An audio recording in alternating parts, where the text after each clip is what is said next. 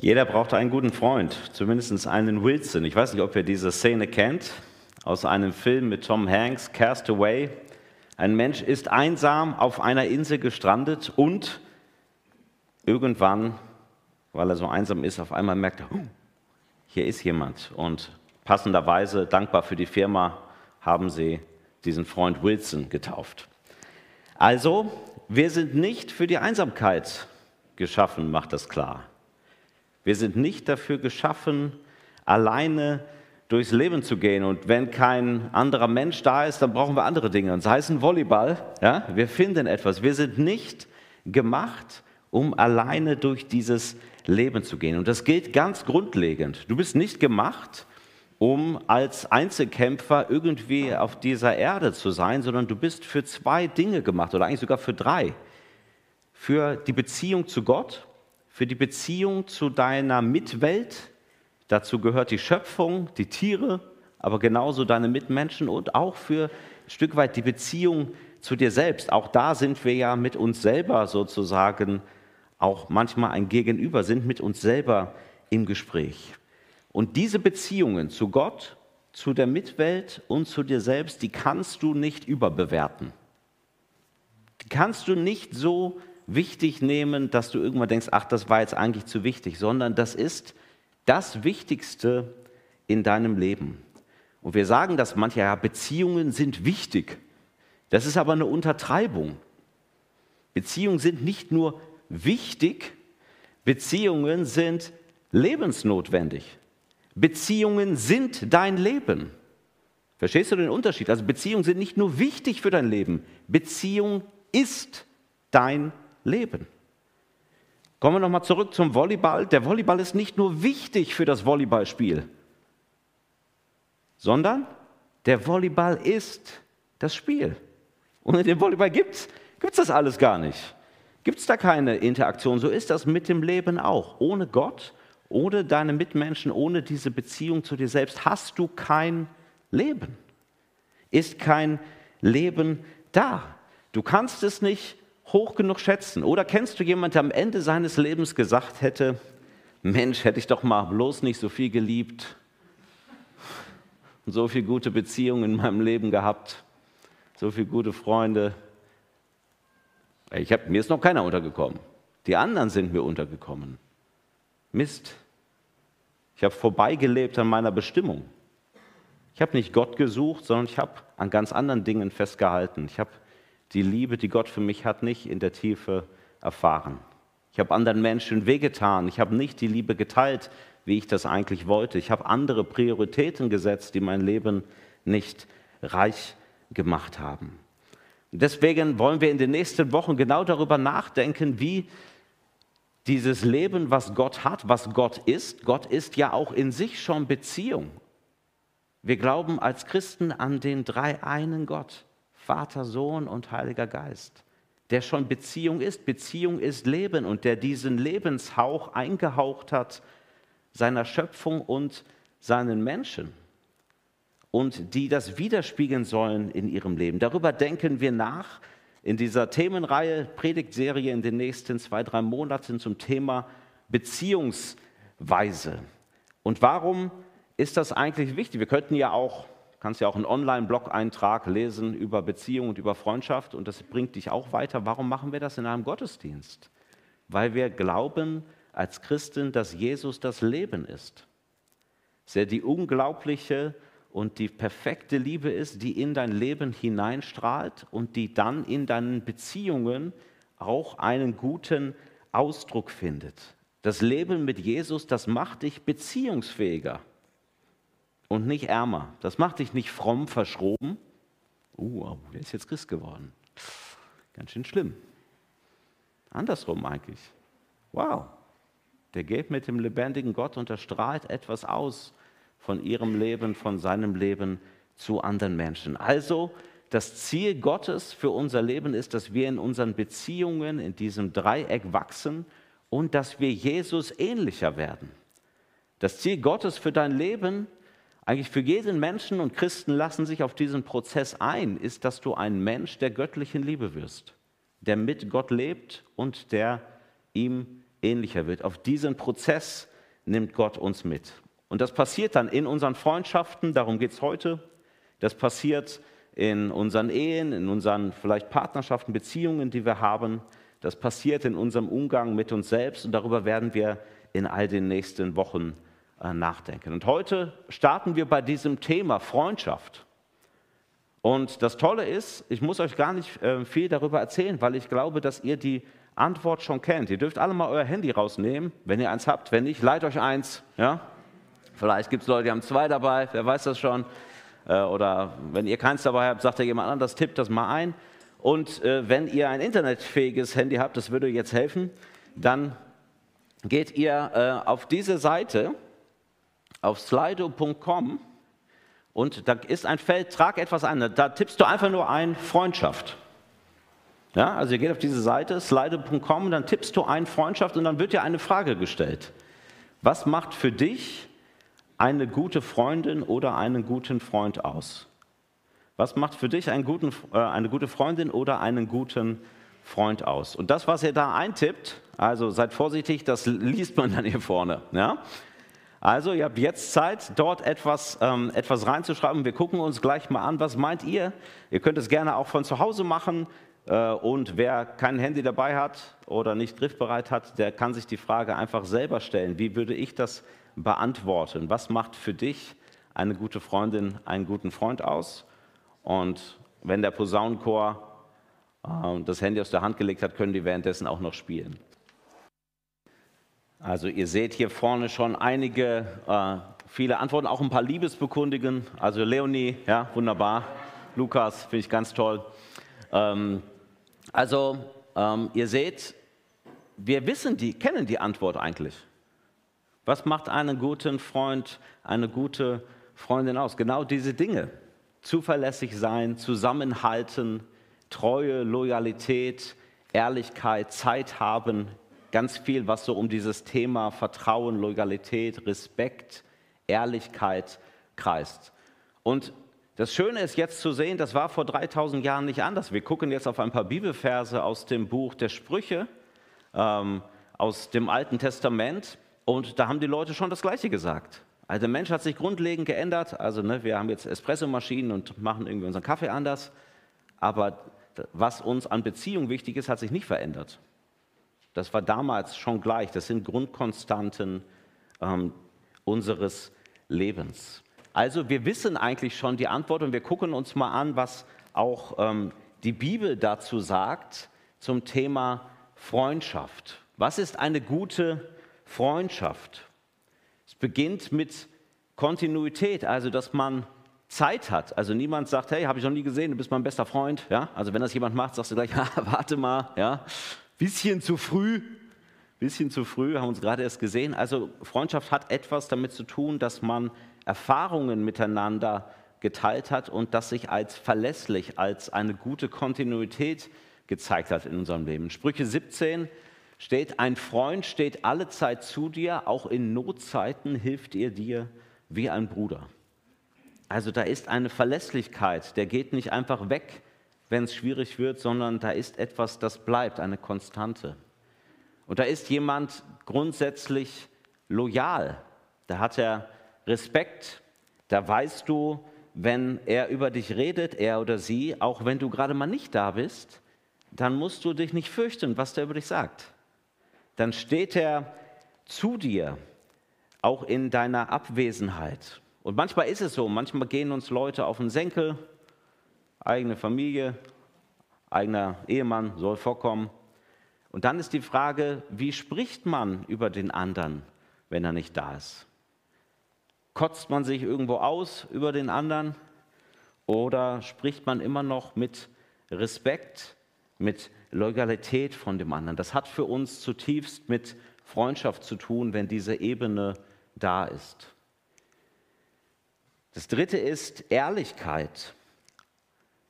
In den Sprüchen wird gesagt, Liebe, die offen tadelt, ist besser als eine, die ängstlich schweigt.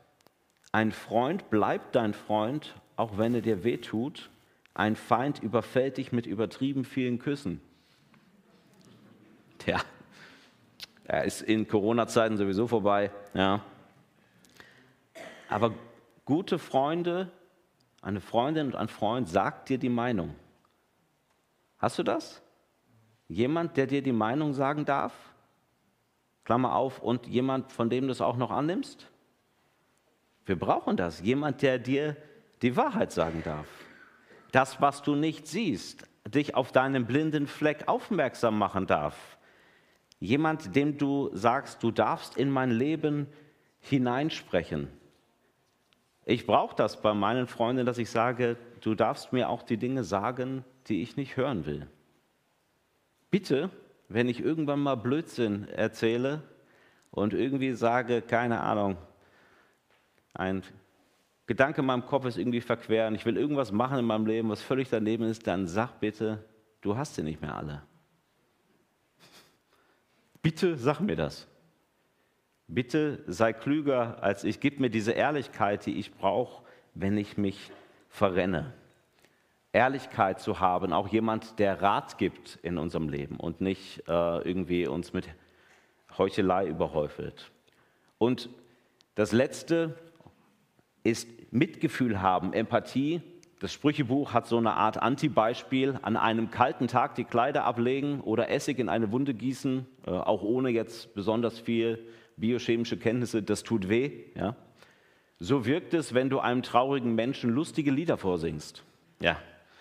Also dieses, äh, wir brauchen nicht nur Ehrlichkeit, wir brauchen auch eine Empathie, also dass du die Fähigkeit hast, ähm, auch dich ganz auf die Situation einzulassen und in der Situation das Richtige zu sagen. Nicht nur zu sagen, der andere ruft dich an, sagt, ich habe gerade meinen Job verloren und du sagst, ja, ich habe auch meine Probleme. Okay. ja, also da kommt dann nicht das raus, was wir uns eigentlich wünschen, nämlich eine stabile, gut funktionierende Freundschaft. Und Menschen, bei denen das gegeben ist, die haben Seltenheitswert. Die Statistik besagt, du hast im Schnitt 3,7 Freunde. Wer die 0,7 sind, das kannst du dir noch überlegen. Ja? Ist dann vielleicht noch im Werden oder 4 und im Abnehmen, was auch immer. Ja? Aber du hast im Schnitt 3,7 Freunde. Also die sind handverlesen. Die kannst du an einer Hand abzählen, wie viele Freunde du hast. Und auch, wir wissen, wir haben dann bei Instagram und bei Facebook haben wir 500 oder 1000 Freunde. Aber Freunde sind ja die, die wir anrufen würden, wenn es uns schlecht geht. Wo gehst du hin? Wen rufst du als erstes an, wenn jemand gestorben ist? Wo gehst du hin, wenn du äh, deine Frau siehst, die ihren Koffer in der Hand hat und steht an der Türschwelle und sagt, ich muss mal weg? Wen rufst du an? Die tausend rufst du nicht an. Du rufst ganz bestimmte Menschen an. Das sind diese Menschen, bei denen diese Dinge gegeben sind in unserem Leben. Also Freunde ähm, wir wissen, haben ein Gespür dafür, was gute Freundschaft ist. Die Bibel hat es, gerade im Buch der Weisheit, im Buch der Sprüche, da sind sowieso so viele Dinge, die aus dem Leben erkannt werden, wo man im Leben sieht, wie sind die Dynamiken, welche Sachen gibt es da und was kann man daraus lernen. Und wir haben das eigentlich auch in uns. Wir wissen, was ist eine gute Freundschaft, aber lasst uns mal darüber nachdenken, wie finde ich denn welche? Was gefährdet meine Freundschaft und was hilft mir ein guter Freund zu sein. Also, wir haben nämlich eine Aufgabe in unserem Leben und das ist, wir müssen uns Freunde suchen und die wählen. Und das ist anders als in deiner Familie. Deine Eltern hast du dir nicht ausgesucht. Deine Geschwister hast du dir nicht ausgesucht. Geistlich gesehen hast du dir noch nicht mal die Leute ausgesucht, die in deiner Gemeinde sind. Die hat Jesus ausgesucht. Ja? Also die habe ich mir nicht ausgesucht. Das kommt manchmal so vor, weil man denkt, ja, ich gehe jetzt dahin und da ist irgendwie der Lobpreis besser oder so. Ja? Also da denkt man so, es hätte so viel mit Eigenwahl zu tun. Aber im Kern hat es nichts mit uns zu tun. Ich habe mir die Leute in der Gemeinde, auch meiner geistlichen Familie, nicht ausgesucht. Und dann gibt es, sobald wir irgendwie kontaktfähig sind, sobald du irgendwie laufen kannst und mal das Haus verlassen kannst. Beginnt auf dem Spielplatz, dann im Kindergarten, in der Grundschule und dann geht es weiter. Bist du im Kontakt mit anderen Menschen über deine Familie hinaus und du hast eine Lebensaufgabe, nämlich mit Menschen Beziehung aufzubauen. Irgendwie mit denen in Kontakt zu kommen, Leute zu haben, die dich prägen und die du auch prägen kannst. Es ist eine Lebensaufgabe von uns, diese Menschen zu finden. In den Sprüchen steht ein ganz kluger Satz, Eisen wird mit Eisen geschärft. Also wenn du was richtig, äh, wenn du so ein Messer wetzen willst, ja, das wieder scharf machen willst, dann braucht das so ein echtes Gegenüber, sonst funktioniert das nicht. Und ein Mensch bekommt seinen Schliff durch Umgang mit anderen. Also erst in der Gemeinschaft lerne ich auch, ein guter Freund zu sein. Wie lernst du ein guter Freund zu sein, indem du ein Freund bist? Also da gibt es gar keinen Weg drum herum. Das passiert in den Beziehungen, in denen wir sind. Und zwar beidseitig. Du wirst andere Menschen prägen, aber das Krasse ist, Menschen werden dich auch prägen. Und deine Freunde, mit denen du zusammen bist, werden dich prägen. Das ist uns ganz klar bei der Familie. Das ist uns irgendwie auch klar beim Partner, bei deiner Partnerin. Ich bin nicht der gleiche Mensch, der ich geworden wäre, wenn ich jemand anders geheiratet hätte als dich. Komischer Gedanke, aber es ist natürlich so. 15 Jahre Ehe, könnte man Applaus geben für die Annika, für das Durchhaltevermögen, ja. ähm, haben mich zu einem anderen Menschen gemacht, als der ich vorher war. Und das heißt, die Menschen, mit denen wir viel Zeit verbringen, die wir unsere Freunde nennen und auch die Leute, mit denen wir unser Leben verbringen, ähm, das sind wichtige Entscheidungen in unserem Leben, weil sie uns auch prägen werden. Und das Ziel eines Christen ist ja nicht nur irgendwie möglichst viel aus Beziehungen rauszuholen, sondern dieser Mensch der Liebe zu werden und auch zu fragen, wie kann ich in meinen Beziehungen so leben, dass ich diesem Ziel nahe komme. Also wie suchen wir ganz konkret Freundschaften? Man könnte sagen, ja, ich suche mir einfach ein gleiches Hobby, also äh, gleiche Sportart, äh, wir gehen, hören irgendwie die gleiche Musik, wir gründen eine Band und das ist gut. Wir gehen auf die gleiche Arbeit, wir gehen in die gleiche Gemeinde. Also es ist erstmal gut, dass man ein gemeinsames Umfeld hat. Die meisten Freundschaften entstehen dort. Das Problem ist nur, wenn du nicht auf eine tiefere Ebene kommst, dann wird sich diese Freundschaft nicht ähm, als nachhaltig erweisen. Man sagt in der Statistik, alle sieben Jahre sozusagen hält dann diese Freundschaft nicht durch. Warum? Früher habe ich in der Band gespielt. Spiele ich heute noch in der Band? Nein. Früher war ich im Handballverein. Spiele ich heute noch Handball? Nein. Früher war ich in einer anderen Gemeinde. Bin ich noch da? Nein. Dann merkt man, okay, das, was uns verbunden hat, war das Hobby, das Interesse oder vielleicht das gemeinsame Umfeld. Aber wir waren nicht auf der Ebene einer Freundschaft, die auch noch besteht, wenn ähm, diese Dinge nicht so sind. Und das ist auch nicht schlimm. Man darf auch mal Leute haben, wo man mit denen habe ich mich richtig gut verstanden. Man kann nicht mit allen Leuten ähm, super gut Freund sein. Und es hat nicht damit zu tun, dass man die Leute nicht liebt. Das war für mich so ein, äh, ein Lernprozess. Also man ist ja auch ein bisschen unterschiedlich. Der eine sagt, also, ja, ich habe viele Freunde, ungefähr 400. Ja? Der andere sagt, ja, ich bin mir gar nicht sicher, ob ich das Wort Freund überhaupt jemand sagen möchte. Also der ist so ganz vorsichtig damit. Äh, der eine wählt sehr aus, der andere ist sehr breit. Und für mich war nochmal wichtig zu merken, ich könnte mir vorstellen, mit ganz vielen, auch von euch, ja, äh, Freund zu sein. Also an meiner Zuneigung ändert das nichts, aber faktisch an meiner Zeit. Man kann sich nicht mit allen treffen. Man kann nicht mit allen vertraute Beziehungen leben. Man kann nicht mit allen Leuten gleichzeitig in die Tiefe gehen. Das geht und wird man nur machen an ganz bestimmten Punkten. Ich habe das ganz schmerzhaft gelernt, weil ich als Teenager umgezogen bin. Dann merkt man, boah, okay, ich kann mit all denen gar keine Beziehung halten. Mit einem habe ich es geschafft. Das war dann noch mein Freund. Mit den anderen nicht und das ist in Ordnung. Aber schade wäre, wenn wir auch diese anderen Dinge irgendwie verloren haben. Ihr wisst, da gibt es so einen Unterschied, wo man manchmal merkt, na, es wäre eigentlich schön gewesen, hätte ich das noch äh, gehabt. Vier ganz konkrete Tipps, vielleicht, wenn du sagst, okay, wie finde ich denn jetzt solche Freunde oder wo merke ich denn, Mensch, das ist eine Beziehung, da möchte ich auch mal weiter rein investieren. Da gibt es bestimmt noch mehr Tipps, aber diese vier sind gut. Die sind eigentlich auch, äh, mach noch dazu, stimmt die Chemie und finde ich den anderen attraktiv, dann kannst du es auch als Partnerwahl, äh, ja, für dich nehmen. Also das erste ist, ist die andere Person eigentlich ähnlich eingestellt wie ich? Hat die ähnliche Werte. Das muss nicht alles haargenau dann übereinander stimmen, aber es sollte nicht diametral in eine andere Richtung gehen. Man hat ungefähr eine gleiche Sicht des Lebens und bewegt sich in eine Richtung. Warum ist das wichtig?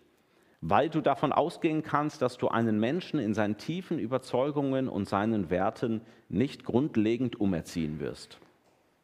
Schlechte Nachrichten für alle Frauen in diesem Raum. Ich sage es euch nochmal, ihr werdet einen Menschen im Kern, auch nicht euren Ehemann, umerziehen.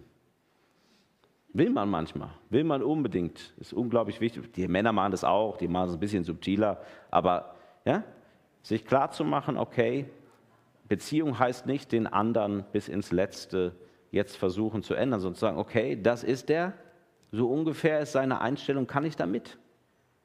Nehme ich den so an, wie der ist und sind wir in eine äh, Richtung unterwegs? Also nicht zu sagen, ja, ja, eigentlich haben wir ganz unterschiedliche Vorstellungen, aber den biege ich mir schon noch hin. Gibt wenige Beziehungen, wo das gut klappt. Also, seid ihr ähnlich, gibt es irgendwie eine ähnliche Einstellung, ähnliche Überzeugungen? Ähm, ist derjenige verantwortungsbereit. Also, klick mal auf das zurück, ich habe irgendwie, ich habe mich verloren. Ist der andere verantwortungsbereit? Das, das heißt, wenn man über bestimmte Dinge spricht, ist das jemand, der Verantwortung für sein Leben übernimmt? Labert der nur rum oder sie?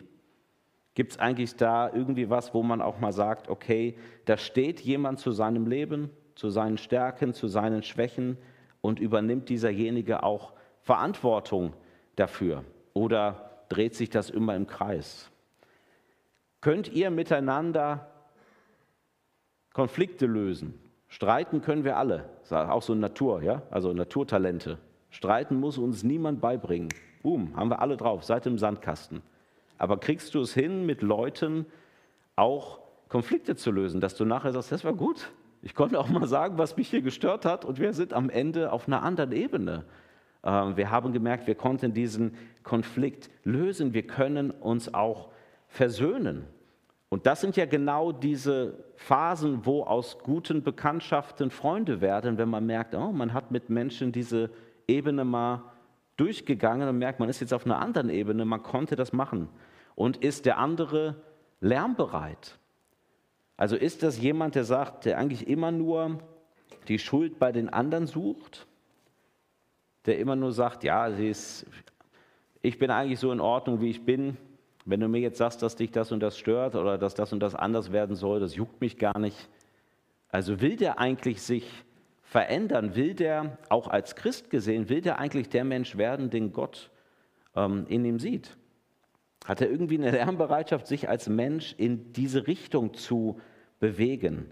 Das ist etwas ganz Hilfreiches. Also das heißt, wenn du irgendwie auf der Suche bist oder wenn du mal so ein bisschen deinen Beziehungskreis durchscannst und sagst, Mensch, habe ich Leute, die gehen in diese Richtung, dann stehen die Chancen gut, dass man dort auch eine tiefere Freundschaft aufbauen kann. Also wir wissen ungefähr, was Freundschaft bedeutet, gibt auch gute Kriterien, um mit Menschen eine vertrauensvolle Beziehung einzugehen. Die Frage ist, was gefährdet denn eigentlich Freundschaften? Psychologe in einem Online-Interview hat über Freundschaft, über die Frage, warum sind Freundschaften wichtig, Folgendes gesagt. Das größte Problem, das wir im Leben haben, ist Einsamkeit. Wir brauchen dieses soziale Dorf, damit wir von außen Bestätigung haben, damit Menschen da sind, die uns im Grunde tragen. Wir wissen, dass wir gute Freundschaften haben, also wenn wir gute Freundschaften haben, wir seelisch erheblich stabiler sind. Wer gute Freunde hat, lebt etwa 20 Jahre länger. Wow. Also, das ist ja heute Investitionen in deine Gesundheit, ja? 20 Jahre lebst du im Durchschnitt länger. Das klingt ja gut, aber es klingt natürlich auch völlig egoistisch. Also, ich brauche einen Freund, weil ich möchte nicht einsam sein. Ich möchte auch 20 Jahre länger leben ich möchte auch seelisch stabil sein und ich brauche auch jemand, der mich mal gut festhält und der mir von außen meine Bestätigung gibt. Und wenn das das Einzige ist in unserer Freundschaft, dann sagst du, haha, danke, habe ich schon. Brauche ich nicht. Brauche nicht noch jemand, der ständig irgendwie von mir etwas zieht, sondern und der einfach sagt, der braucht mich nur, damit er 20 Jahre länger lebt. Ich brauche jemand, der in mich investiert. Also was erschwert und verhindert unsere Freundschaften, das ist unser Ego-Modus, der unser Verhalten schon ganz früh prägt. Und ich habe ein Beispiel gehört und das fand ich absolut äh, einleuchtend. Ähm, und zwar hat er hiermit zu tun, mit einer Aufgabe. Du machst Bilder Ah, wir machen ein Selfie von uns, ja, drei, vier Freundinnen oder ein Familienfoto und dann wirst du, kriegst du die Aufgabe, wähl eins der Bilder aus. Also du musst eins dieser zehn Bilder, die du gemacht hast, auswählen. Welches ist das Beste? Wohin guckst du zuerst? Wohin guckst du zuerst? Du guckst auf dich. Und wenn du denkst, ich sehe gut aus auf dem Bild, ich nehme äh, Bild Nummer 5. Das ist echt super. Und dann der andere sagt, ich habe doch die Augen zu. Ja? Der eine ist doch gar nicht drauf, du hast den Arm vor, vor seinem Gesicht. Nee, aber ich sehe, ich gefalle mir. Ist das nicht so? Und ein bisschen ist ja irgendwie normal, wir müssen ja auch irgendwie, irgendwo fängt man an, ich sag mal mit der Kriteriensuche, aber komischerweise fangen wir immer bei uns an. Das ist dieser Ego-Modus und der ist beim Bildaussuchen lustig, aber wenn der sich auswächst, für die Freundschaften bedeutet das natürlich den Tod und destruktives Verhalten. Dann sind wir wie so eine Art Schwamm, ähm, der alles aus Freundschaften rauszieht. Es muss eigentlich immer um mich gehen. Es muss mir etwas bringen. Ich muss am Ende positiv dastehen. Und dann ziehen wir ähm, vielen Menschen irgendwie, ja, da brauche ich viel mehr Liebe, als dass ich reingebe. Dann bin ich jemand, der wie so ein trockener Schwamm alles, was er so um sich hat, auf sich zieht. Aber Freundschaften brauchen dieses gegenseitige äh, Geben und Nehmen. Und wenn du vielleicht auch dich manchmal so fühlst, du kennst solche Leute, du bist mit denen zusammen und dann gehst du weg von denen und denkst, boah, irgendwie das war wie, die haben dir deine ganze Energie abgezogen in diesem Moment. Und solche Menschen gibt es. Wir sind manchmal auch in solchen Phasen, bloß solche, solche Leute sind nicht die, die wir sagen, oh, den nehme ich jetzt aber zum Freund oder zur Freundin. Das wächst dann nicht tiefer, wenn wir in diesem Ego-Modus bleiben und auch wie ein Schwamm auf Leute zugehen oder auch sagen, ich brauche die perfekte Freundin, jemand, der mich total versteht, jemand, der immer da ist, jemand, der immer anruft, wenn ich gerade ihn brauche. Und dann rufen die Leute aber nicht an. Schrecklich. Dann verstehen die mich gar nicht, sondern sagen irgendwie ein paar Halbsätze, die mich ärgern. Und dann weiß ich nicht mehr, wohin mit mir. Und ein Leben mit Jesus ist genau das Gegenteil von diesem Ego-Modus. Wir haben diese ganzen Einanderverse gehört. Jesus sagt das auch. Leb nicht nur in diesem Schwammmodus, sondern leb, dass du den anderen höher achtest als dich selbst. Leb in einem Leben, in dem du mehr gibst, als du nimmst. In dem etwas von dir ausgeht. Und das geht eben, da kommen wir gleich noch drauf, nicht aus uns heraus, sondern das geht durch Jesus und dass er uns hilft. Wir klicken mal weiter. Ich habe irgendwie hier die, die Verbindung verloren. Ähm, was kommt raus, wenn wir noch eins weiter, wenn wir sozusagen im Schwamm- und Ego-Modus sind? Die führen dann genau zum Gegenteil der Dinge, die wir am Anfang hier als gute Freundschaft hingestellt haben. Ist doch klar. Dann habe ich auf einmal keine Zeit mehr für die anderen und keine Kontinuität. Dann bin ich unloyal und ohne Respekt. Dann stehe ich nicht zum anderen. Dann gehe ich nicht in die Tiefe und bin ehrlich, sondern werde einfach oberflächlich. Ja, ja, nee, nee, das passt schon. Nee, nee, war gar nicht so schlimm. Nee, alles gut. Aber dabei ist nichts gut und die Beziehung vertieft sich auch nicht. Und ich werde auch nicht jemand, der empathisch auf den anderen eingeht, sondern ich bleibe in dieser Ich-Bezogenheit.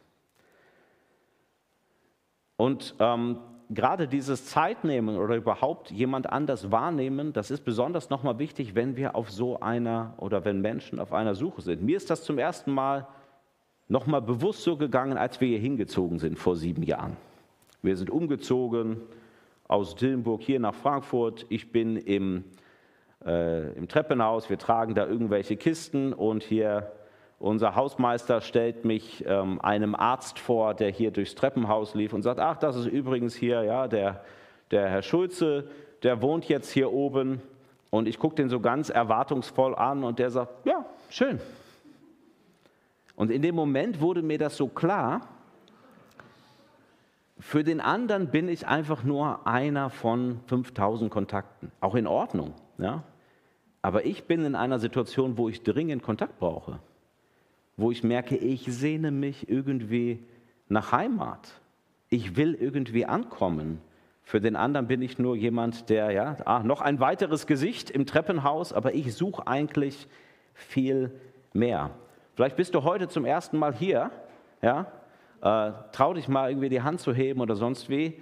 Ähm, wunderbar. Diese Leute müsst ihr ansprechen, sonst gibt's, ja, ihr habt alles falsch gemacht nach dieser Predigt, wenn diese Menschen nicht angesprochen werden. Ich will damit sagen, wir brauchen diese Beziehungen. Wir wollen ja nicht nur irgendwie am Programm teilnehmen, auch nicht in einer Kirche. Das, was du suchst, ist nicht nur eine Predigt, wo du nachher sagst, war nicht ganz daneben, sondern wo du sagst, hier sind Menschen, mit denen ich ähm, in Verbindung treten kann und mit denen ich Jesus nachfolgen kann. Also das heißt, ähm, wir brauchen es, dass wir diese Zeit uns geben und dass wir im Hier und Jetzt miteinander leben. Ein Wort noch zum Thema Oberflächlichkeit und Ehrlichkeit. Die meisten Beziehungen von uns gehen nicht in die Tiefe, weil wir die Ehrlichkeit scheuen. Weil wir nicht dem anderen unser eigentliches, das, was wir im Kopf haben, zumuten. Nochmal ein Zitat aus den Sprüchen. Wer seine Mitmenschen Schmeicheleien sagt, legt ihm ein Netz vor die Füße. Also damit ist nicht gemeint, was Nettes zu sagen, sondern Wer eigentlich immer nur dem anderen sagt, was er hören will, der bringt ihn irgendwann ja zu Fall, weil das, was eigentlich gesagt werden müsste, nicht gesagt wird. Und du hast eigentlich oft die Entscheidung, wenn du in einer Beziehung bist äh, und in einer Freundschaft bist und die entwickelt sich so ein bisschen und du kommst an den Punkt, wo dich die, äh, der andere mal so richtig nervt wo der andere richtig was gemacht hat, was dir wehtut. Das ist der kritische Punkt, wo du entscheidest, wird sich das entwickeln hin zu einer Freundschaft? Oder werde ich sagen, nee, ist mir eigentlich nicht so wichtig. Sollte mal so bleiben, wie er ist. Ich suche mir jemand anders. Also ich gehe nicht rein in den Konflikt, sondern ich springe immer weiter. Und das könnt ihr euch vorstellen, wenn ihr das nie bei einem Menschen macht, wirst du auch nie eine tiefe Freundschaft haben. Weil du immer weiterspringst zum nächsten und nicht an dieser Stelle in die Tiefe gehst. Also das gefährdet Freundschaften, dieser Ego-Modus, dieser äh, Schwammmodus, in dem wir sind und dann ähm, diese Sachen, dass wir eben auch unserem eigenen Anspruch von Freundschaft nicht gerecht werden. Das Letzte ist, wie kannst du jetzt ein guter Freund, eine gute Freundin sein? Das Erste ist, dass du ehrlich bist mit dir selbst. Mach mal eine Bestandsaufnahme und das geht über folgende Frage. Gebe ich dir 30 Sekunden Zeit. Würdest du dich gerne selbst als Freundin oder Freund haben? Think about that. Würdest du dich selber, also wenn du dich jetzt selber wählen könntest, würdest du dich selber als Freundin oder Freund gerne haben? Ich hatte es mal in einer anderen Predigt, da ging es, äh, es ist eine ähnliche Frage, aber die kommt aufs Gleiche raus. Das war meine Definition von Hochmut auf die Frage, stell dir vor, es gäbe nur Menschen wie dich auf der Welt. Und je länger du brauchst, um diese Vorstellung erschreckend zu finden, umso hochmütiger bist du. Ja? Und so ist es hier auch ein bisschen. Würdest du dich gerne selbst als Freundin oder Freund haben, je, je länger du brauchst, um nicht nur ein klares Ja zu sagen, umso weniger hast du in deine Abgründe geschaut. Würde ich mich selber als Freund haben, der Hallotri, der sich nie meldet? der es mit der Kontinuität nicht so ganz ernst nimmt. Mit den anderen Sachen, das klappt schon ganz gut, aber irgendwie der, äh, ne, der so mit dem da der das Dasein für den anderen doch ein bisschen lernen muss, würde ich das machen? Nicht sofort. Ich glaube, da ähm, kann ich dankbar sein, dass Leute das mit mir aushalten. Und das ist wichtig, dass du an diesen Punkt kommst, wo du sagst, Mensch, was sind eigentlich meine Sachen, die in der Freundschaft bestimmt schwierig sind, und dass man dann nicht sagt, oh, was bin ich für ein schlechter Mensch, sondern dass man dann sagt, Jesus, gehen wir da zusammen dran? Bringst du mir das bei? Bringst du mich da weiter? Also diese ehrliche Bestandsaufnahme und dann Jesus da dran lassen. Kennst du deine Nebenwirkungen? Wenn man David Schulze einkauft in einer langjährigen Beziehung, was kommt da nachher auch an Nebenwirkungen raus? Kenne ich die? Und sage ich, oh Herr, hilf mir bei diesen Dingen. Das zweite ist, indem du investierst. Vielleicht sagst du, boah, ich habe wenig tiefe Freundschaften. Ich wäre froh über 3,7. Ich weiß noch nicht mal, ob ich auf die 0,7 komme. Also du, du bist dir gar nicht so sicher, wo stehe ich da eigentlich mit den Leuten. Und dann will ich dir Mut machen, weil Freundschaften einfach so ein Langzeitprojekt sind. Das ist was, was du ähm, über die Zeit, wo es sich immer lohnt, weiter zu investieren. Und natürlich sind Rahmenbedingungen heutzutage schwerer. Leute ziehen mehr um, es gibt mehr Wechsel, ähm, ja, das Leben ist alles ein bisschen schneller, ähm, vielleicht manchmal auf Social Media ein bisschen verwirrender. Gleichzeitig hast du mehr technische Möglichkeiten, Kontakt aufzunehmen als je zuvor. Also du kannst FaceTime mit jemand auf den Philippinen. Also eigentlich, um Kontakt zu halten, gibt es auch viele neue gute Möglichkeiten. Aber eben es ist wichtig, dass man bewusst investiert. Und hier geht es um das Bewusste. Also investieren heißt ja nicht, ich bin mal irgendwo langgelaufen und habe mal 50 Euro irgendwo auf dem Boden verloren, weil die mir rausgefallen sind.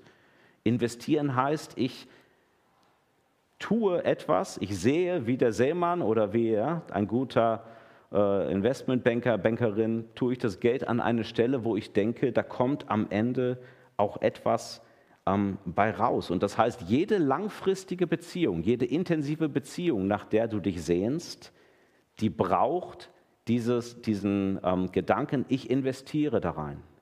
Ich mache das bewusst. Ich mache das nicht nur unbewusst, sondern äh, ich mache das ganz bewusst. Ich mache Termine aus. Äh, ich lasse nicht meine neue Familiensituation aller anderen Beziehungen zugrunde gehen. Ich lasse nicht mein neues Projekt auf der Arbeit, was ich aufgenommen habe, was mich auffrisst, ähm, irgendwie zu, dass meine sozialen Kontakte am Ende dadurch abbrechen, sondern ich sage, nein, ich investiere, das ist mir wichtig und deswegen treffe ich mich trotzdem mit Leuten. Deswegen mache ich auch in vollen äh, Wochen vielleicht mal, halte ich mir einen Abend frei und mache diese Dinge. Also ich werde jemand, der bewusst investiert. Und das ist eigentlich wie eine Faustregel. Wenn du Zeit, wenn du Aufmerksamkeit, Respekt und Mitgefühl säst, ja, dann wirst du Freunde haben und Freundinnen. Wenn du das in deinen Beziehungen säst, dann wirst du auch langfristig Freundinnen und Freunde haben. Und das Dritte, und das ist, finde ich, das Grundlegendste, du kannst einsteigen und vertiefen in der Freundschaft mit Jesus zu leben. Warum? Weil das an deinen Ego-Modus rangeht.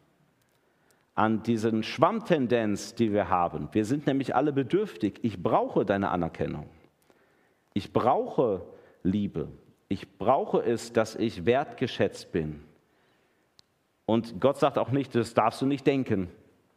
So darfst du nicht fühlen, sondern er sagt, ich will diese, ähm, diese Sachen für dich äh, auch dir geben.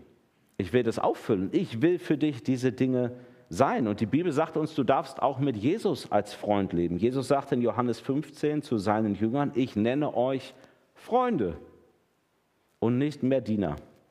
Denn ein Diener weiß nicht, was sein Herr tut. Ich habe aber euch alles mitgeteilt, was ich von meinem Vater gehört habe. Also Jesus sagt, ich gehe auch mit euch in diese Vertrautheit hinein. Ihr dürft mit mir in dieser engen Beziehung leben. Und lasst uns nochmal diese vier Dinge anschauen, weil dort klar ist, dass die Jesus uns gibt. Wir reden von Kontinuität.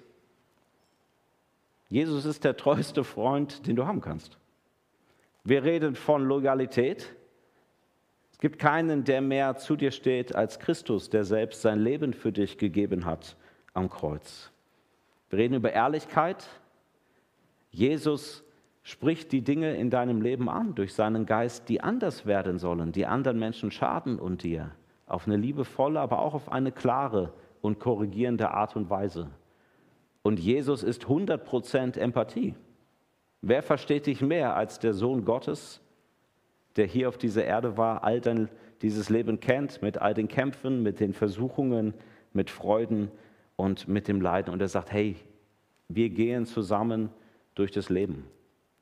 Und wenn ich das erfahre bei Jesus, wenn ich darin wachse, dann habe ich auch Dinge, die ich weitergeben kann. Dann bin ich wie ein voller Schwamm, wo ich draufdrücken kann. Und dann können auch andere etwas dazu tun und ich gebe aber auch etwas ab. Man kann es vielleicht so auf den Punkt bringen, auf der nächsten Folie. Weil ich beschenkt bin durch die Freundschaft mit Jesus und weil er mein Herz verändert, gelten äh, zwei Dinge. Da muss ich nicht mehr andere überfordern, für mich der perfekte Freund oder die perfekte Freundin zu sein. Ich ziehe all das, was ich da brauche, aus den Menschen, die es auch nicht haben, die auch auf der Suche sind, die auch Fehler haben.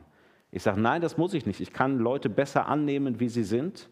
Natürlich soll auch was zurückkommen, aber ich kann, ich muss nicht meinen, ich suche hier das Perfekte im anderen. Das Perfekte finde ich bei Gott selbst. Und ich muss mich auch selber nicht mehr überfordern, selbst der perfekte Freund zu sein. Weil das bin ich auch nicht. Sondern ich bin derjenige, der die Frage, würdest du dich selber als Freund wählen, eher mit so, naja, beantwortet. Und sagt, Herr, hilf mir, bei diesen anderen Dingen zu wachsen ähm, und hier weiterzukommen. Also es heißt, mit Jesus leben heißt, dass diese das, was wir brauchen, wir von ihm bekommen und dann kann ich das anfangen zu teilen in meinen Beziehungen. Ich lade dich ein, bei diesem Thema Freundschaft auf zwei Arten und Weisen zu reagieren. Wir haben jetzt, wir werden ein Lied miteinander singen, was noch einmal sozusagen diese Quelle, was auf Jesus hinzielt und wo du ganz konkret sagen kannst, okay, ich will mich zuerst von Gott verändern lassen. Ich will nicht das Thema Freundschaft so ganz menschengemacht angehen, okay, ich weiß ja, worauf es ankommt, ich werde es schon schaffen, ich mach's. Sondern ich sage, ich weiß, worauf es ankommt. Ich will es schaffen, aber ich will es nicht alleine machen, sondern ich will es machen in den Beziehungen, in denen du mich hineingestellt hast. Gott hat sich niemals ein Leben gedacht, dass wir Freundschaften haben ohne ihn. Gar nicht das Ziel, sondern mit ihm und durch seine Hilfe. Und deswegen singen wir ein Lied, wo du ähm, diesem Wunsch ausdrücken kannst, Herr, ich will, dass du mit deiner Liebe in meinen Freundschaften, in meinen Beziehungen wächst. Und danach wird es einen zweiten Punkt geben, wo ich dir eine Möglichkeit gebe, ganz konkret mit Menschen, die entweder zu den 3,7 gehören oder dazugehören sollen, äh, Kontakt aufzunehmen. Machen wir aber danach. Okay? Also jetzt gemeinsam ähm, zu Gott kommen und sagen, Herr, ich will, dass du für mich äh, diese Liebe bist und ich will sie von dir haben, die ich an andere Menschen weitergebe. Amen. Noch einmal die Einladung. Hol noch mal dein Handy raus, wenn du es da hast, oder einen Stift. Und ähm, geben dir drei Minuten. Du hast sicherlich an Menschen gedacht in den letzten Minuten. Wer sind eigentlich diese Freunde. Vielleicht sind hier ganz bestimmte Dinge gekommen. Du kannst wie folgt reagieren. Vielleicht können wir die Folie äh, mal zeigen. Vielleicht sind, ähm, bist du dankbar für die äh, 3,7 oder 2,7 oder wie auch immer, die du hast. Und dann äh, hast du die Chance, jetzt formulier das einfach mal. Schick mal einem deiner Freundinnen, ähm, einem Freund eine Nachricht und sag das eben. Schadet auf keinen Fall. Vielleicht hast du dich lange nicht gemeldet bei jemandem und denkst, boah, das ist mir eigentlich wichtig. Dann, hallo, hier bin ich. Äh, mach's jetzt, warte nicht auf nächste Woche. Äh, vielleicht sagst du, Mensch, da ist eigentlich jemand, da weiß ich gar nicht, ob der zu den 3,7 gehört, aber irgendwie äh, möchte ich da investieren. Und dann vielleicht kannst du ihm auch schreiben, hey, es wäre mal cool, wenn wir uns wieder treffen würden. Ist ja gar kein langer Satz. Und dann vielleicht ergibt sich da was und er meldet sich. Vielleicht merkst du aber auch, boah, bei dem einen oder anderen, da ist Vergebung dran, dass ich äh, um Vergebung bitte oder das ausspreche. Und da äh, kannst du das auch machen. Kannst du ganz konkret sagen, hey, ich weiß, oh, ich habe das Gefühl, ich habe dich verletzt. Äh, wenn da was ist, vergib mir. Drei Minuten für euch, für eure Freundschaften.